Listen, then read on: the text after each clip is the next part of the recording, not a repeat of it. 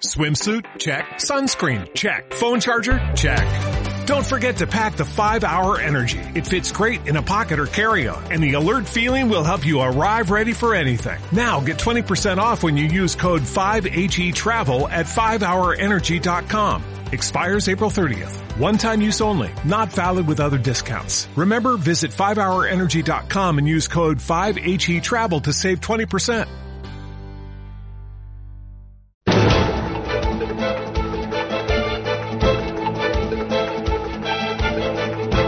Primer análisis de la mañana. Hoy con Javier Santa Cruz. Santa Cruz, ¿qué tal? Buenos días. Santa Cruz, buenos días. Sí, ¿qué tal, Susana? Muy buenos días. Fenomenal, que no te escuchaba. Eh, Javier Santa Cruz, economista. Eh, eh, Santa Cruz, estamos muy pendientes de los resultados de Inditex. De un momento a otro los va a remitir a la Comisión Nacional del Mercado de Valores y en cuanto tengamos la primera cifra, sé que es difícil, te voy a pedir un pequeño análisis, una pequeña interpretación. Pero mientras tanto, hay varios temas que me interesan.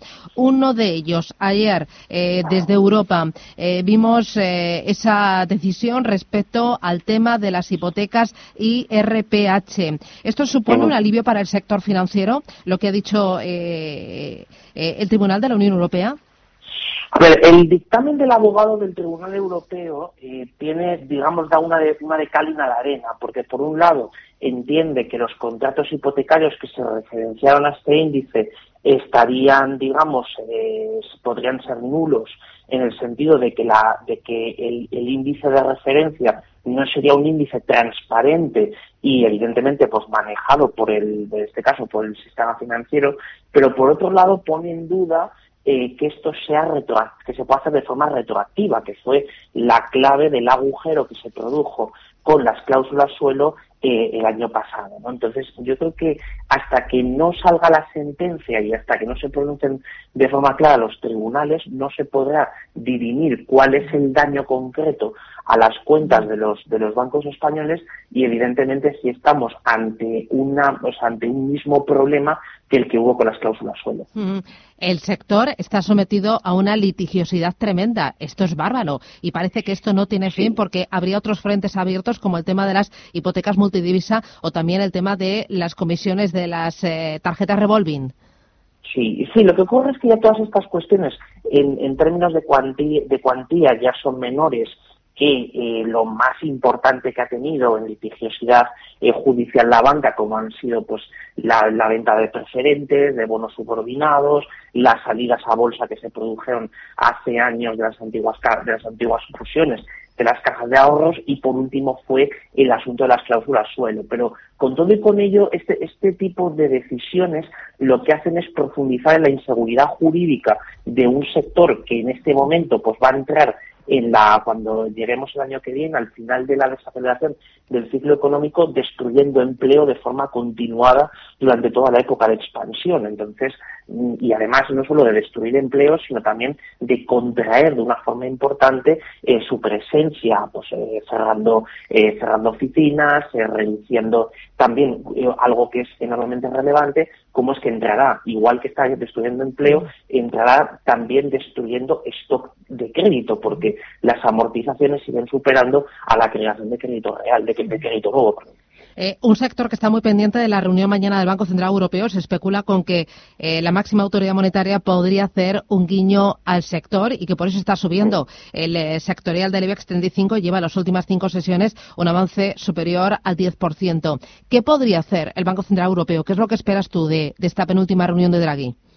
Hombre, yo llamarlo guiño al sector bancario me parece excesivo. Yo creo que ya ni siquiera es guiño, sino que es aplazar, eh, aplazar la, hacer una, una herida, un boquete mayor del que ya tenemos. A ver, yo creo que el mercado lo que espera y esperamos todos es que haya una reducción de la tasa de depósito, es decir, que se ponga todavía más en negativo de lo que ya lo está, está en el menos 0,4, pero todavía creo que sería pronto para eh, poner por primera vez el tipo de interés eh, oficial en, tasa negativa, que eso sería el objetivo que tiene la que va a ser la nueva presidenta del Banco Central Europeo, la señora Christine Lagarde, y desde luego, pues esto es lo que nos tiene que preocupar y mucho. Es decir, este tipo de medidas monetarias, que ya, por favor, no lo llamemos estímulos, porque no son estímulos. Es decir, si es una política continuada a lo largo del tiempo, no son estímulos, es una política estructural. Entonces, esta política estructural de, de, de, excesos de liquidez continuados a lo largo del tiempo, pues me temo mucho que lo vamos a seguir viendo en los próximos meses, con independencia incluso de lo que haga mañana. ¿no? eh, ¿Y la Reserva Federal esperas también bajada este año de tipos de interés en este mes de septiembre? Tristemente sí. Sí. Tristemente sí. ¿Por qué dices que... Pues lo digo porque ni es el momento, ni son las formas, ni es tampoco necesita la economía americana una bajada de los tipos de interés. De hecho, la divergencia que se está produciendo en los tipos, de, en, en, el precio del dinero con respecto a lo que la economía necesita, es decir, lo que toda la vida hemos conocido como la regla de Taylor, me asusta bastante porque es el, el terminar de crear o animar a crear justo en la época, en la, en la etapa de desaceleración del ciclo, eh, pueden destapar burbujas peligrosas, ¿no? Porque al fin y al cabo estuvimos viendo los datos de, de, la, de cómo evolucionaba la oferta monetaria en Estados Unidos y desde luego en este momento la economía americana, la Reserva Federal está suministrando el dinero que necesita la economía americana, ni más ni menos, con lo cual me parece un error tremendo eh, empezar a bajar ya los tipos de interés por este, esta falsa sensación de que hay que estimular la economía. La economía no necesita de estímulos, lo que necesita es que funcione,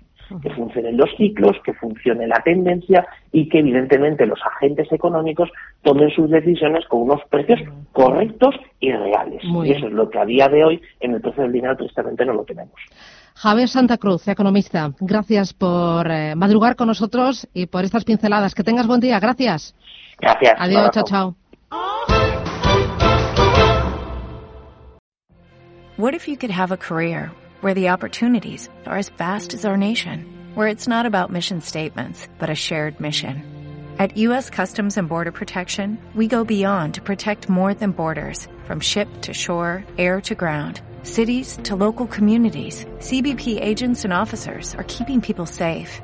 Join U.S. Customs and Border Protection and go beyond for something far greater than yourself. Learn more at cbp.gov/careers.